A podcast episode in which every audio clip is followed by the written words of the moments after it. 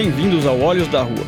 No episódio de hoje, vamos entrevistar Leonardo de Carvalho Silva, coordenador de projetos do Instituto Sou da Paz. Vamos conversar sobre a terceira edição do estudo Onde Mora a Impunidade, que buscou analisar os dados de esclarecimentos de homicídios em todos os estados do país. Contamos também com a participação especial como entrevistador do promotor de justiça do Estado de São Paulo, Danilo Goto.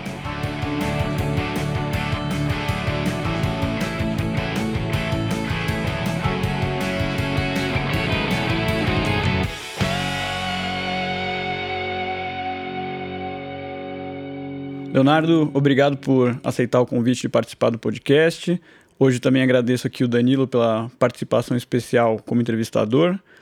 Hoje, nessa conversa, a gente vai tratar um pouco da terceira edição do estudo Onde Mora a Impunidade, que foi feita pelo Instituto Sou da Paz e que saiu agora em 2020, até foi bastante comentada, saiu no Fantástico, né? A gente queria nessa conversa aprofundar um pouquinho mais sobre esse estudo, que buscou analisar os dados de esclarecimento de homicídio em todos os estados do país, fazendo comparação, é, fazendo uma série de análises. A ideia do estudo, pelo que eu entendi, foi mapear exatamente essa questão da impunidade que a gente sente e vê no Brasil.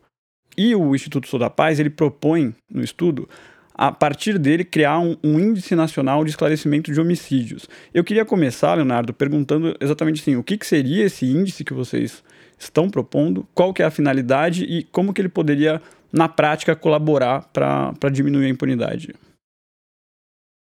Fernando, primeiro, obrigado pela possibilidade de a gente estar aqui divulgando o resultado da pesquisa. O Sol da Paz já vem fazendo esse tipo de pesquisa já há alguns anos. Na verdade, a gente soltou a terceira edição desse relatório, que tem o objetivo justamente de trazer informações e dados concretos para a gente verificar como é que está a situação do esclarecimento de homicídio no Brasil porque é um tema onde a gente fala muito, a gente entende que ele é vital para a gente pensar segurança pública, mas na verdade a gente tem um, um hiato de dados.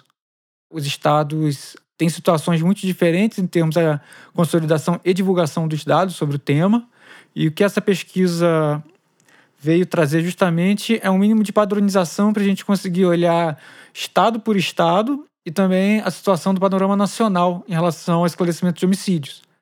Até então, a gente produzia, começar a produzir essa pesquisa, a gente tinha, na verdade, alguns trabalhos acadêmicos pontuais que versavam sobre mensuração de homicídio. Mas em uma escala nacional, tal como a gente se propôs a fazer, a gente não tinha observado nenhum dado sobre o tema. Daí a gente viu a necessidade de começar a construir anualmente esses dados.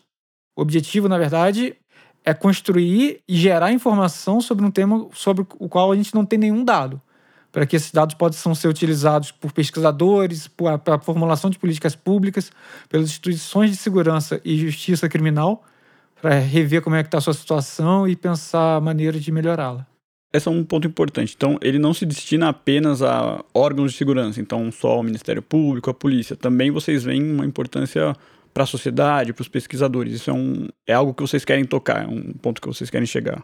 Isso, justamente por a gente ter uma carência muito grande de dados sobre essa, esse tema, a gente vê que esses personagens que a gente menciona, né, o ente público, pesquisadores, a sociedade civil, todos eles podem se valer desse dado para os seus trabalhos, seja para o desenvolvimento da teórico sobre o tema nos acadêmicos, seja para pensar políticas públicas e ações para melhorar a situação que a gente mensurou. Leonardo, primeiro, muito obrigado pela sua presença.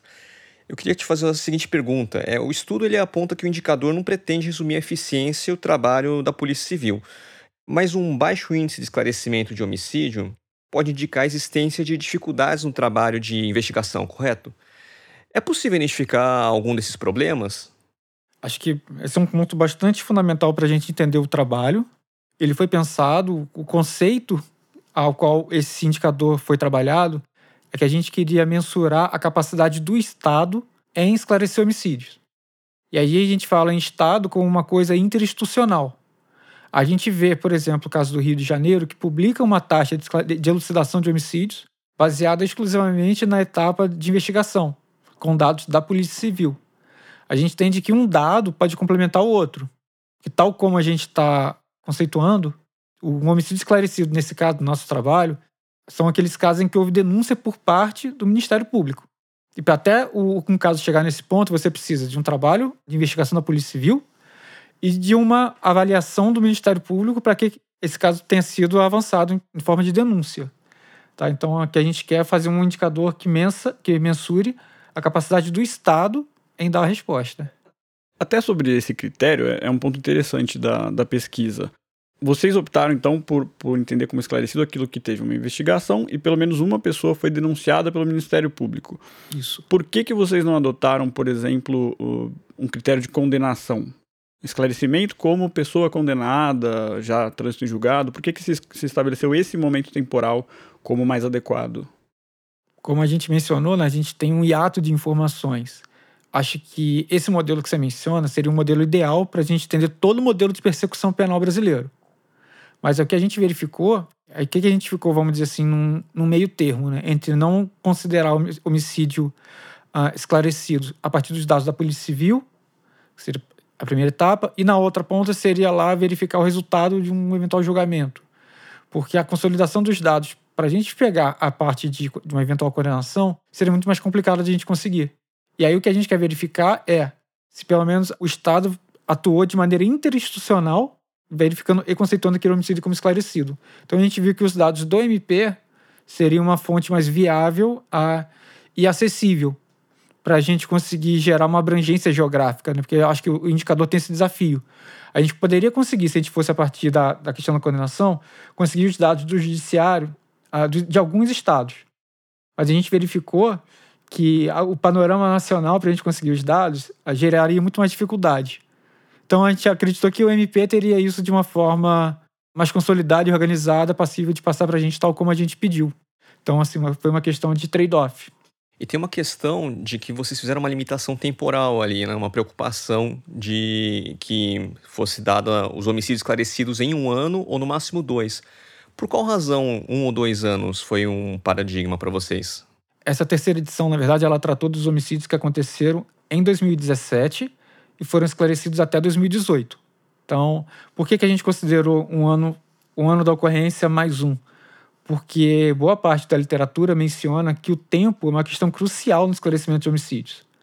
E aí eles dão esse corte, na verdade, de dois anos, como um grande divisor de possibilidade de um homicídio ser esclarecido ou não. Quando passa dois anos, a probabilidade de um homicídio ser esclarecido ela cai bastante. Então a gente usou esse, esse divisor aí para mensurar e balizar um pouco a nossa metodologia. Porque se a gente fosse esperar muito tempo também, a gente ficaria nessa questão temporal, né, de olhar um, uma realidade que já é pretérita. O estudo ainda aponta que a massa carcerária em 2018 era de 744 mil pessoas e a maioria delas, cerca de 72%, presa em razão de crime de tráfico de drogas e crimes patrimoniais como furto e roubo. Pela nossa experiência do dia forense, são esses crimes que costumam resultar em mais flagrantes.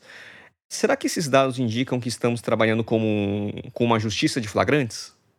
É, esse é um ponto também que balizou bastante o nosso estudo, né? que foi olhar o título do, do, do relatório se chamando de Mora Impunidade, porque a gente vai verificar que a gente tem um percentual relativamente baixo de esclarecimento de homicídios, e a gente se pergunta se o homicídio, tido como um dos crimes mais graves né, na sociedade, ele é pouco esclarecido, por que, que o nosso sistema prisional está saturado? Quem está indo para as prisões? E a gente vai verificar justamente que são as pessoas que cometem relacionados a crimes de drogas e crimes patrimoniais. Então a gente está vendo assim que a gente precisa priorizar mais o esclarecimento de homicídio. Porque tem uma questão, primeiro, todos os crimes que a gente vai observando que estão lotando o nosso sistema prisional, ele poderia ter outras alternativas para de punição, que não a privação de liberdade. Então, tem esse ponto, e é justamente a, a atuação com as nossas instituições uh, tem, tem dado para os crimes patrimoniais e relativos a drogas, que justamente vai gerando essa cultura do flagrante. Se a gente for observar também, fazer um estudo e olhar quais desses crimes foram resultados de investigação policial e quais foram flagrantes, a gente pode ter aí também um, um indicativo muito, muito importante, muito denso né, sobre essa realidade. Até fazendo um comentário, como nós dois trabalhamos no Ministério Público, eu acho que entra um pouco naquilo que o Danilo falou, né? Nessa questão de repensar um pouco a forma como, como talvez a gente encara certos crimes, né? E essa questão toda da, da situação carcerária. Mas me parece que existe também uma questão de desestruturação do, da própria investigação, assim, né? Por vários motivos, a gente tem essa, essa questão. Então, realmente, um pouco como o Danilo disse, me parece que tem muito a questão do. É, é, muito mais fácil também você lidar com o flagrante. Ele já chega praticamente, pelo menos na nossa experiência, ele chega pronto ali. Você praticamente não precisa, falta um laudo, uma coisinha e você já, já denuncia. Até, até mesmo os crimes patrimoniais, um, um roubo mais complexo, um furto mais complexo, ele provavelmente vai ter um nível, acho que, de impunidade bem maior, se a gente for olhar. E aí, entrando também um pouco nisso, eu, eu queria te perguntar da diferença das espécies de crimes. Então, voltando para o homicídio, né? Então, vocês até mencionam comparação com estudos internacionais. Se eu não me engano, a Europa tem um, um índice de esclarecimento de quase 90% dos homicídios. Aqui no Brasil é, é muito mais baixo. Mas o quanto, eu não sei se vocês conseguem sentir isso pela pesquisa, o quanto também que a, o tipo da nossa violência afeta isso. Então, também um pouco na, na experiência do dia a dia. É, quando a gente pega um crime de homicídio interpessoal, então, por exemplo, no caso de Maria da Penha, muitas vezes, talvez a grande maioria, quando ocorre ali o fato, você já tem a informação ali, olha, é, essa pessoa era casada com fulano, eles tinham uma, um relacionamento conturbado, então você já tem pelo menos um suspeito muito forte já no primeiro momento. Quando a gente lida com um homicídio praticado por uma facção, aquela, aquele tipo de execução que passa um carro, vários tiros tal, você tem uma exigência de prova muito mais complexa. Então você precisa ali talvez de uma quebra de, de sigilo, você vai precisar buscar imagens de câmeras. O fato de a gente ter no Brasil, dos anos 80 para cá, esse crescimento das facções, que também a gente pode discutir quais foram os motivos disso ter acontecido, mas também isso não afeta um pouco o, o porquê de a gente ter índices baixos, que é o que eu acho que o estudo conclui nesse, nesse momento, né? Sem dúvida, acho que a gente fez um estudo para verificar o esclarecimento de homicídio, mas se a gente for olhar as motivações de homicídios, elas variam muito, né? Como você bem mencionou, ao longo do tempo e entre as áreas que a gente estudou. Se a gente for olhar, por exemplo, a motivação dos homicídios em São Paulo, ela provavelmente ela vai dar diferente da motivação de homicídios no Rio, em Manaus. Então, assim, estado, cidade, cada uma delas tem suas peculiaridades que vão mudando. A gente fez um estudo agora comparando, analisando os casos de feminicídio que ocorreram em São Paulo em 2019 um estudo que a gente chama que é o Boletim Sou Paz Analisa, que a gente fez uma análise especial sobre os feminicídios. E o percentual de, de prisões em flagrante nesse tipo de homicídio é muito alto, é muito maior do que se a gente for olhar o total de homicídios. E aí tem um ponto também que chamou a atenção da gente nessa análise sobre feminicídio, que é, além do, do, da prisão em flagrante, mesmo quando não há prisão em flagrante, você tem ali naquele momento da confecção do BO já autoria conhecida que facilita bastante o desenvolvimento do trabalho de investigação e indicação do, do, do suspeito, né? Então, assim, tem esse ponto que pra gente chama atenção. A gente chama de homicídio, na verdade, mas é um conjunto multicausal ali de, de, de motivações, né? Sim, é, é uma estrutura complexa que varia também conforme a realidade dos estados, né? Sim. E, e até entrando um, um pouco nessa questão dos estados, um ponto preliminar, acho, do estudo, mas muito importante, foi a, a dificuldade dos dados. Né? Então, a gente está aqui no podcast falando de política criminal e, e muitas vezes parece que o Brasil está cego, né? A gente está andando a cegas, falando de política criminal a cegas, sem os dados. E vocês até mencionam que, que deram quatro meses, eu acho, para os órgãos responderem. E se eu não me engano, vocês só conseguiram aproveitar dados de 11 estados, né? Se você pudesse falar um pouquinho mais dessa dificuldade, por que, que vocês acham que ainda a gente tem tanta dificuldade de coletar esses dados que são fundamentais para a nossa política criminal? Então, boa parte do, do tempo de desenvolvimento da pesquisa foi justamente tentando fazer a, a obtenção e consolidação dos dados. Tá? E aí a gente tem uma perda de queda de tempo de analisar os resultados que a gente tem, de de fato buscar mais dados para enriquecer a análise. Porque a gente, a metodologia foi, a gente fez pedidos via lei de acesso à informação e via ofício para todos os tribunais de justiça e ministérios públicos do Brasil. Que aconteceu? Foi que a gente teve alguns devolutivos, todo, todos os estados devolveram para a gente, passaram uma devolutiva oficial. Alguns informando que não tinham condições de passar os dados para a gente, porque eles não, não dispunham desses dados organizados. Outros passaram dados incompletos para a gente. Outros passaram os dados que eram referentes a crimes que a gente não pediu. Vou te dar um exemplo. Alguns estados passaram para a gente uma base de dados. Quando a gente foi olhar, a base de dados de esclarecimentos era maior que a base de dados de homicídios. E aí a gente faz um trabalho que é pegar uma, base, uma amostra e ir abrindo caso a caso, quando o Estado disponibiliza o, o, o sistema. E o que a gente verificava era, muitos desses estados, nos estados onde acontecia esse problema, eles mandavam para a gente os dados de homicídios consumados e tentados. E quando a gente pedia, não, a gente só, só pode usar os dados dos homicídios consumados. vinha devolutiva. Não, nosso sistema não permite para a gente fazer esse detalhamento. Então, assim, uma coisa é você analisar um esclarecimento de homicídio consumado, outra coisa é você olhar de um homicídio tentado. São dinâmicas muito diferentes de crime e desenvolvimento da investigação. Outros estados passavam para a gente as informações incompletas, ou sem a data do fato, ou sem a data do oferecimento da denúncia. Então, a gente também teve que descartar esses dados. Somente 11 estados passaram pra, tiveram condições de passar para a gente os dados, que a gente considera, assim, um primeiro estágio para a gente entender a, a situação de esclarecimento de homicídio no Brasil. E é muito preocupante quando a gente fala que mais da metade dos estados brasileiros não tiveram condições de gerar o dado para a gente construir o um indicador. Porque a gente entende que, como a gente ofici oficiou e fez o pedido via LAI, se eles tivessem isso pronto, eles passariam para a gente. Isso indica que, eles não têm esses dados na mão. E como é que você faz planejamento de política pública? Como é que você planeja o desenvolvimento da sua instituição se você não tem um dado para basilar? Né? Como é que você faz esse planejamento que não é baseado em evidências? Então isso também preocupou bastante a gente.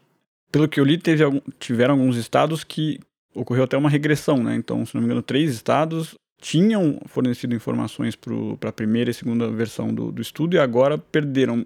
Vocês chegaram a ver o motivo? Foi mudança de sistema? Falta de investimento? O que, o que pode ter acontecido para ter uma piora nesses dados? A gente verificou essa situação que também deixa a gente bastante preocupado, porque a ideia é que a gente sempre avance, né? E aí a gente fica bastante receoso quando a gente vê que alguns estados estão regredindo em termos de gestão da informação. A gente não conseguiu uma, um detalhamento do porquê não ter sido passado o dado. Vieram respostas do tipo: o sistema não permite fazer uh, esse, esse grau de detalhamento. Vieram respostas meio genéricas.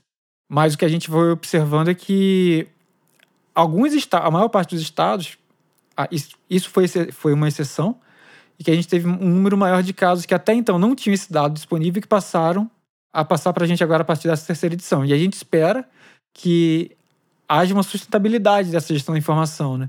Que não tenha sido uma coisa pontual para responder uma demanda, que de fato eles incorporem esse tipo de dado no seu planejamento. E existe uma, uma espécie de diálogo, porque talvez uma solução inteligente para isso e para acho que todas as questões de dado que a gente lida no dia a dia com política criminal, né? Então, também puxando aqui uma questão da prática, a gente vê os sistemas de acesso à informação pesquisa dos órgãos, então Ministério Público, Polícia Civil, eles ainda são fragmentados. Ah, o Judiciário tem um certo, por exemplo, informação sobre antecedente. O Judiciário tem algumas, a Polícia tem outras, o Ministério Público tem outras. Eu não sei se existe da parte dos estados, se vocês têm conhecimento disso, ou até se vocês, o Instituto Sou da Paz, têm um interesse em, em chamar, de certa forma, claro que seria a sociedade chamando o Estado para cumprir a função que ele já deveria, mas é, se vocês têm um interesse ou se vocês sabem disso de um, de um movimento para começar a consolidar isso de forma unificada, né? Então todo mundo mais ou menos trabalhar com a mesma plataforma, tal. E existe isso ou ainda está muito distante da nossa realidade? Acho que a gente tem aí, está mencionando uma atribuição que acho que seria do CNMP. Ele já está trabalhando numa plataforma para unificar todos os dados de todos os estados, para a gente ter de fato um panorama mais rico, mais completo de situação de esclarecimento de homicídios no Brasil a, a última informação que a gente tem é que as, essas tabelas agregadas do CNMP iam passar a estar disponíveis para a gente a partir do próximo ano, que eles estavam consolidando as informações. Isso a gente fica muito feliz em saber, porque como você mencionou, né, a gente que a gente está trabalhando como sociedade civil é em prover, em gerar, consolidar e disseminar um dado que para a gente seria fundamental, que seria de responsabilidade não de um ente da sociedade civil, mas diante do poder público. Porque, e não para disseminar o dado. A necessidade de consolidação é para ele poder fazer a sua autoavaliação e planejamento e melhorar o, a sua performance. Entrando ainda nessa disparidade dos dados entre os estados, é... existe uma grande diferença na taxa de esclarecimento de homicídio entre cada ente federativo. O destaque positivo é o Distrito Federal, com cerca de 92% de sucesso de investigação. São Paulo alcançou um índice intermediário de 54%, mas no extremo oposto, o Rio de Janeiro é o destaque negativo com só 11% de esclarecimento. No trabalho dessa pesquisa, o que, que você, vocês entenderam que pode explicar essa diferença tão grande? Existem algumas causas que podem ser apontadas? É muito interessante os, resultados em si. Né? A gente já falou da consolidação, do processo de utilização da informação, e é isso que a gente vem mencionando, assim, que o trabalho de consolidar o dado e disseminar e torná-lo acessível, ele é tão grande que às vezes a gente perde até tempo para olhar o resultado, mas acho que o, o grande achado dessa pesquisa no campo da consolidação é justamente trazer o panorama do acesso à informação E no campo, da, de fato, dos resultados, é olhar um pouco essa, essa disparidade que a gente tem, né? O Distrito Federal ele entra como um dos estados que até então não tinham enviado dados para a gente, passaram a enviar agora, né, a partir dessa terceira edição, e com uma, uma boa surpresa, né? apresentando os índices no mesmo patamar da realidade europeia.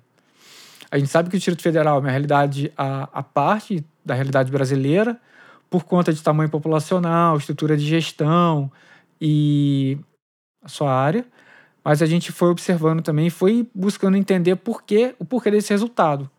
E fazendo algumas conversas com alguns atores de lá, eles vão apontando para a gente que de fato não tem mágica. Foram ações e foram investimento em diversas áreas que estão ah, relacionadas ao esclarecimento de homicídio. Então, por exemplo, a questão da perícia, a questão de ter uma estrutura ah, de investigação adequada ao, ao seu tamanho, sua realidade. Isso faz com que os policiais, os promotores, eles não fiquem saturados, não fiquem superlotados. Então, eles conseguem trabalhar com um tamanho, né, com um, uma quantidade de casos que é adequada para o seu desenvolvimento. Então, o que a gente foi observando é que o, o, sucesso, na verdade, do Distrito Federal, esses bons índices que eles apresentam, não tem um, um fenômeno multicausal por trás, mas é, na verdade, um investimento em diversas áreas. Porque, como a gente mencionou, o indicador está amarrado a um conceito de atuação do Estado. Então, o que, o que a gente observou foi que, tanto a, na parte da polícia, e polícia engloba também a parte de perícia, elas têm uma estrutura adequada, em termos de. Eu falo estrutura, em termos de tamanho de equipe, em termos de equipamento. Então, tudo isso está adequado à sua realidade quando a gente vai ver também o Ministério Público, ele tem uma estrutura que consegue analisar caso a caso e dar continuidade aos casos. Não meramente ficar roteando papel e ficar fazendo um, um ping-pong. Né? Como é, no outro extremo a gente vai vendo o caso do Rio de Janeiro. Rio de Janeiro é um estado que historicamente tem problemas de segurança pública. Se a gente for observar, nos últimos anos, ele conseguiu reduzir a sua taxa de homicídio, mas agora, de dois, três anos para cá, a taxa volta a aumentar um pouco. O que a gente foi vendo é que o Rio de Janeiro respondeu para a gente a primeira edição, não respondeu a segunda e agora volta a enviar os dados. E o Rio de Janeiro é um caso bem interessante a gente analisar, porque em termos de gestão da informação, ele é um caso bem interessante. Por quê? Ele é o único estado brasileiro que publica a taxa de elucidação de homicídio a partir do, do, dos boletins de polícia. Então, a, tem uma publicação semestral. A gestão da informação ali é um caso bem, bem legal de observar. Mas, infelizmente, a estrutura para fazer a investigação e dar andamento para chegar ao esclarecimento de homicídio, que a gente foi observando que ela não está adequada à sua realidade. Então, você tem ali uma estrutura saturada que fica aquém da realidade que ela necessita. Entendi. É, eu estava olhando os dados, 2000, é, os dados que o Rio de Janeiro fornece é, são de 2016 em diante. 2016 foi mais ou menos a época do decreto de calamidade pública, né? Isso de alguma forma impacta, né? A questão do Estado não conseguir pagar as, as forças de segurança pública, o policial civil, o policial militar, eventualmente, é, não só o salário deles, mas a própria estrutura de investigação. Isso gera impacto na, na qualidade da investigação sobre homicídio? Ah, isso gera, porque o que a gente observa é que quando você não dá os meios necessários para se obter um resultado, dificilmente vai conseguir o, o resultado almejado. Então, naquele ano onde você teve um colapso né, econômico no Rio de Janeiro, não só em termos de pagamento de folha, mas também imagina a situação de fornecedores de insumos básicos para você prover a investigação. A parte de reagentes químicos, a parte de estrutura de perícia e os meios necessários para a polícia fazer o processo de investigação e o Ministério Público receber o dado ah, em condições de oferecer a denúncia.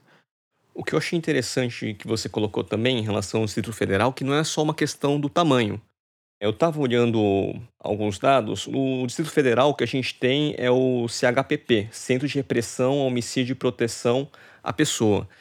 E é um órgão especializado, uma delegacia especializada em investigação de homicídio em todo o Distrito Federal. O que, em contrapartida, em São Paulo, a gente tem um caso que também é colocado como paradigma, que é o DHPP, o Departamento de Homicídio e Proteção à Pessoa, mas pela estrutura dele, é, ele é focado na capital. Eu queria entender por que, que o DHPP se torna um caso paradigma para vocês, um exemplo a ser seguido, o que, que o DHPP possui com o fato a ser notado? A gente vem entendendo que é cada vez mais urgente a gente criar e estruturar as delegacias especializadas de investigação e homicídio. Por quê? Porque elas têm uma lógica, e aí o case do DHPP de São Paulo é bem interessante para a gente ver isso. Eles têm uma lógica de organização que é toda focada para o esclarecimento de homicídio. Uma, uma especializada. Então, desde a estruturação das suas equipes, de atuação das suas equipes no território, onde eles conseguem, por exemplo, relacionar um caso de homicídio que eles estão olhando hoje com um caso de homicídio que já aconteceu, identificar aí um ponto de ligação entre eles. Por quê? Porque eles têm essa visão territorializada especializada. Eles estão olhando a questão, entendendo a dinâmica de homicídios. Que é diferente, por exemplo, quando a gente vai olhar uma área onde não tem atuação de uma delegacia especializada. Onde o policial atende casos de homicídio, casos de roubo, casos de furto. Então, ele está lidando ali com vários tipos de crime e fica muito mais difícil para ele, por exemplo, relacionar um homicídio que ele está vendo hoje com um homicídio que ele viu mês passado, mesmo que tenham modos operantes muito próximos.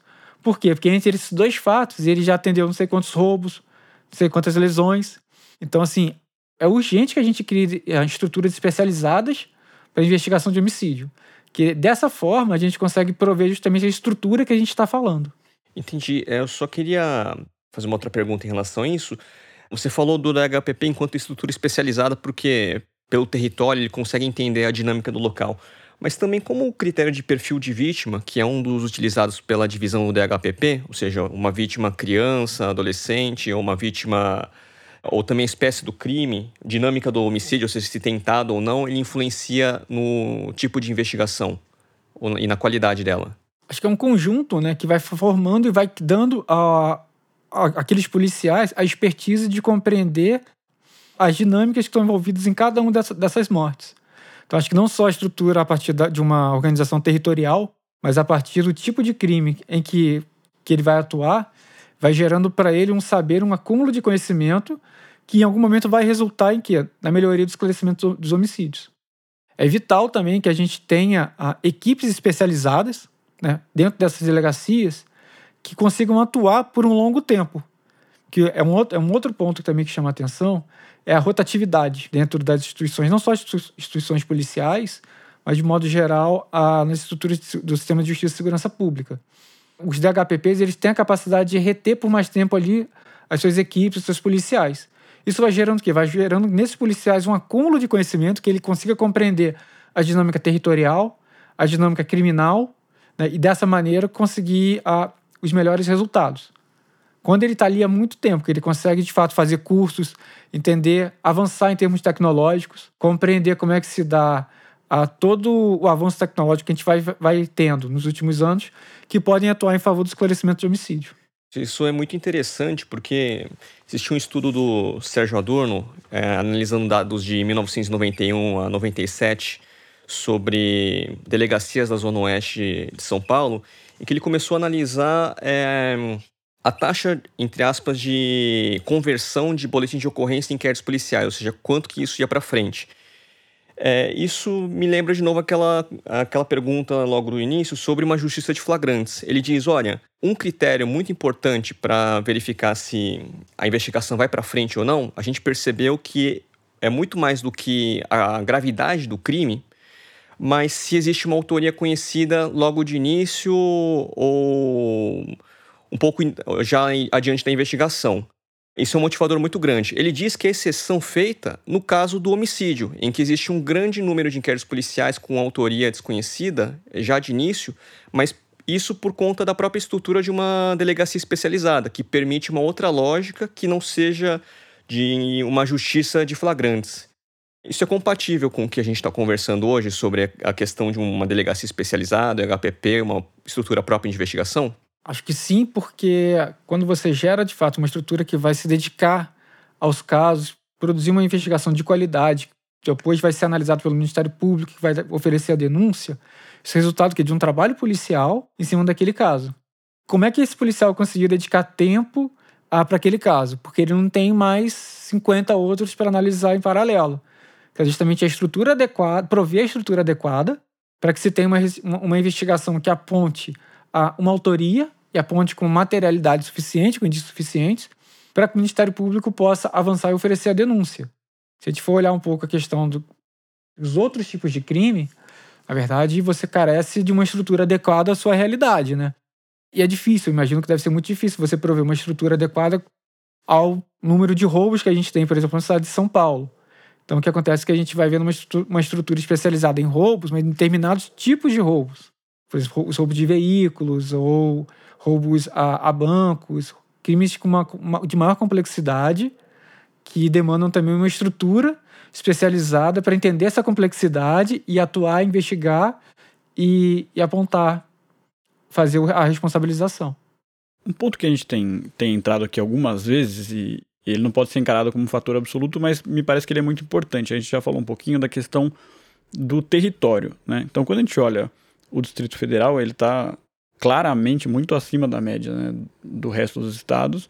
E, queira ou não, o fator territorial ali é, é, é importante. Quando a gente fala do DHPP, o, o, fator territorial também é importante, até mesmo a, a ligação aqui em São Paulo né, do, dos homicídios, não só o DHPP está dividido bem por território, mas também os tribunais do júri, né, o, os tribunais do júri aqui na capital, eles são divididos por, pelas zonas da cidade. Então, um promotor que trabalha no júri uh, da Zona Oeste, ele conhece bem a realidade da Zona Oeste, da Zona Sul, outra realidade.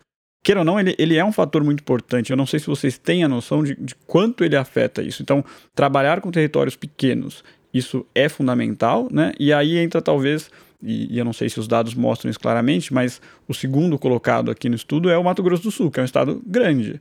E ele também tá, não está perto do Distrito Federal, mas ele se destaca claramente. Tem ali algum trabalho territorial de divisão do Estado? Não sei se vocês conseguiram mapear isso. Ou ele é uma exceção, um Estado grande que está conseguindo fazer um trabalho em larga escala? Não, a gente não conseguiu mapear esse, todos os estados. A gente está fazendo esse trabalho, esse levantamento, a gente está fazendo conversas, isso é legal de mencionar também, que a gente não quer só publicar o relatório e acabou. Não, a gente está fazendo as conversas justamente para entender o que está por trás desses resultados sejam resultados como o Distrito Federal, Mato Grosso, sejam também estados como, como Rio de Janeiro. A gente quer entender justamente os principais avanços e os principais gargalos para a gente ter uma boa performance de esclarecimento de homicídio. E acho que esse ponto que você menciona, da gestão do território, entender, ela é fundamental, porque ela acaba gerando também uma integração entre as várias instituições e seus atores que estão ali interrelacionados. Então, acho que quando você faz a gestão de um território definido, você tem a compatibilização das áreas. Porque a gente for, se a gente for olhar as, as áreas de tribunais de júri, tem uma, uma, uma compatibilização, por exemplo, com as áreas de atuação do DHPP, que por sua vez deve ter com as áreas de atuação da Polícia Militar. E essa integração é fundamental. Para quê? Para que o trabalho ele consiga fluir da melhor maneira possível, que ele fique menos engessado. Então, é fundamental, por exemplo, a conversa que o promotor tem com o delegado, seja ele da especializada ou seja ele da distrital, que também a gente tem que falar que a, óbvio, a delegacia especializada ela está olhando só para homicídio, ela está trabalhando só nos casos de homicídio de autoria desconhecida, mas a gente tem também um papel muito importante, importante das delegacias distritais, que muitas vezes estão a cargo das, das investigações, né?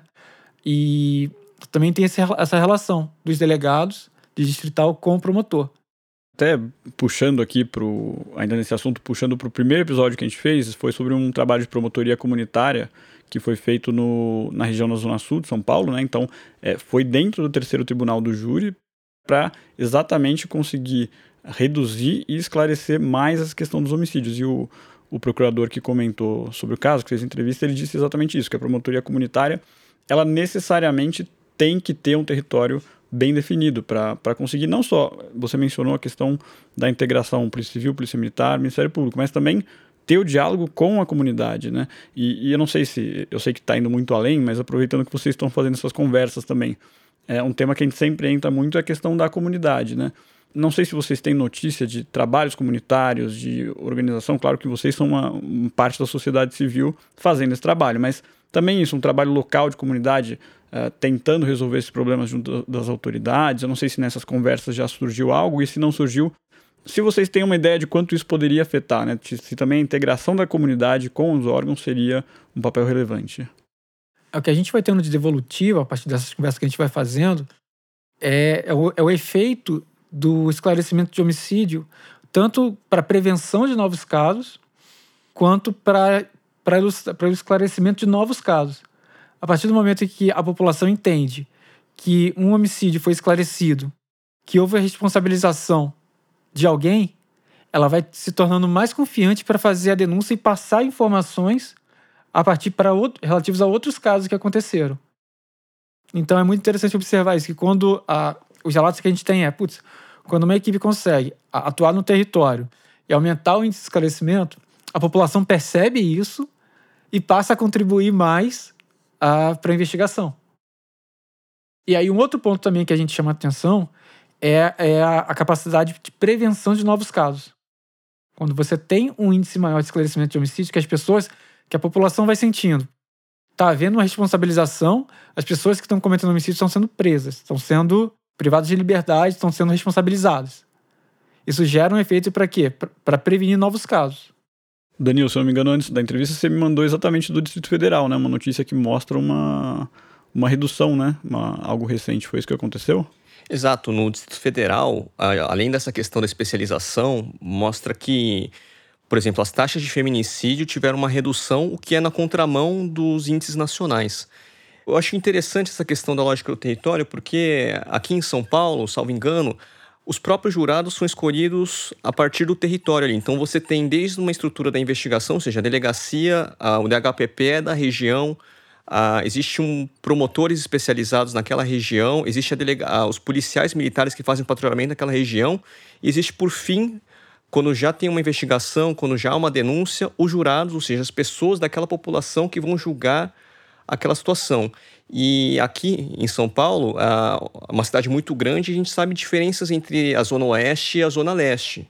Por exemplo, as dificuldades em que o, uma pessoa que mora no extremo leste de São Paulo são bem diferentes de alguém que mora na região central ou num bairro da um bairro como Vila Madalena ou, ou a própria Vila Mariana aqui da Zona Sul. Nesse aspecto, eu queria perguntar para você sobre uma questão de taxa de confiabilidade das instituições. Como que esses números eles permitem uma melhora de taxa de confiabilidade e o que, que uma taxa de confiabilidade baixa nas instituições, ou seja, uma alta impunidade, ela acaba gerando na população?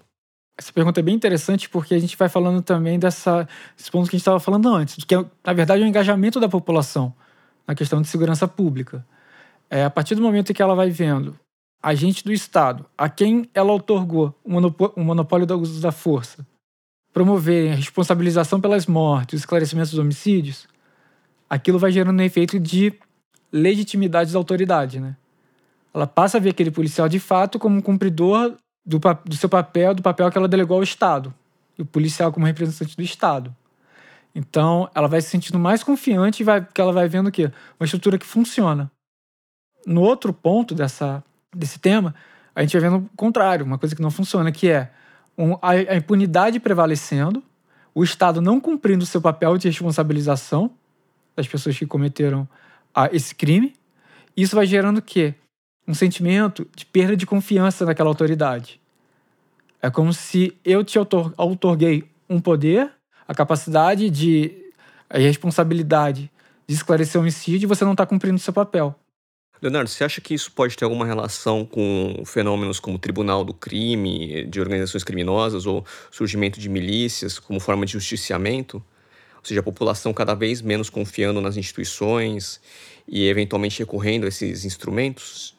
Não diria que é um dos principais fatores, mas diria que isso gera um contexto que favorece a criação dessa, desse mecanismo que você menciona. Porque se a gente tem um Estado presente, a fazendo, cumprindo seu papel de forma visível à população, ela vai legitimar e vai, e vai acreditar na atuação do Estado. E aí você, você não vai ter o vácuo de poder.